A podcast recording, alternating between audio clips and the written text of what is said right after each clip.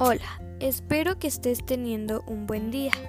Mi nombre es Denise y soy estudiante del Colegio Cultural. Te invito a que sigas escuchando este podcast. El tema a tratar son los problemas circulatorios. Primero, ¿qué es un problema circulatorio? Su sistema vascular es la red de vasos sanguíneos del cuerpo. Son condiciones que afectan el sistema vascular son comunes y pueden ser graves.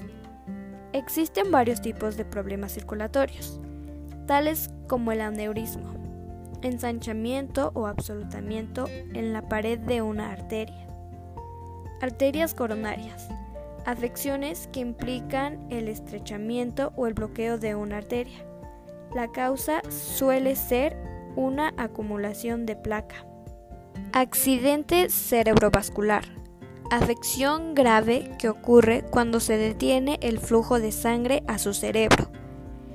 Coágulos sanguíneos, incluyendo trombosis venenosa profunda y embolia pulmonar.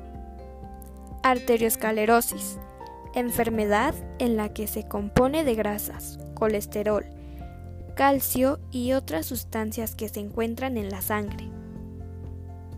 ¿Quién está en riesgo de enfermedades vasculares?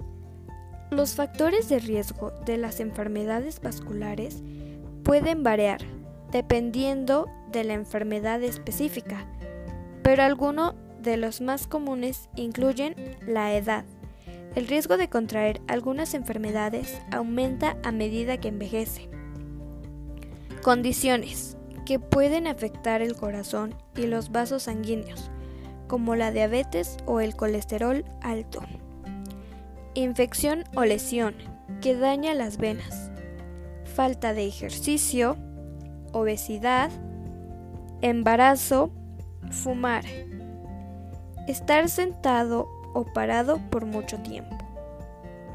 Las enfermedades vasculares nos afectan las arterias, que transportan la sangre rica en oxígeno desde su corazón a sus tejidos y órganos. Las venas, que llevan la sangre y los productos de regreso a su corazón. Y las capilares, pequeños vasos sanguíneos que conectan las arterias pequeñas con las venas pequeñas. Las paredes de los capilares son muy delgadas y permiten el intercambio de sustancias entre los tejidos y la sangre. Es importante cuidarnos, en especial los adultos y las personas de la tercera edad, ya que con el tiempo esto los puede afectar. Se recomienda tomar las prevenciones adecuadas para que en un futuro no tengas problemas circulatorios.